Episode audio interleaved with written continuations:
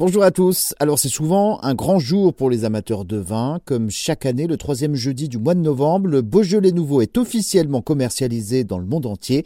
Alors pourquoi le Beaujolais Nouveau est toujours célébré à la même date? Cette date a été fixée en 1985 et c'est très contrôlé.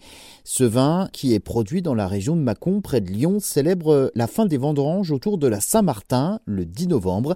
Ça n'a pas toujours été le troisième jeudi du mois de novembre. 1951, le Beaujolais nouveau sortait en fait le 15 décembre, mais trop tard par rapport aux vendanges. Donc en 1967, sous la pression des professionnels du vin, c'est avancé au 15 novembre. Puis, autre changement, en 1985 cette fois-ci, eh bien, la date de commercialisation du Beaujolais nouveau est décalée au troisième jeudi du mois de novembre, parce que le 15 novembre tombait parfois un dimanche ou bien un lundi, ce qui compliquait bien évidemment la logistique pour le transport par exemple, des bouteilles de vin.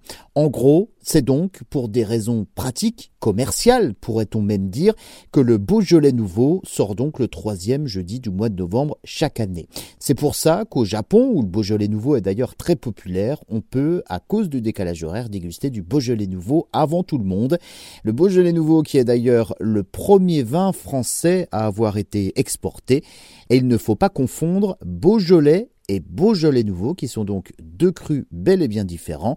Alors si vous euh, dégustez cette année du Beaujolais nouveau, ne sortez pas le bon vieux, il a un goût de banane. Ça a été le cas, c'est vrai, mais ce n'est plus une réalité depuis bien longtemps. Ce goût de banane, en fait, venait d'une levure ajoutée il y a quelques années quand le Beaujolais nouveau était en pleine expansion et que les producteurs misaient plus sur la quantité que sur la qualité. Aujourd'hui, cette levure n'est plus utilisée, donc le goût de banane a disparu.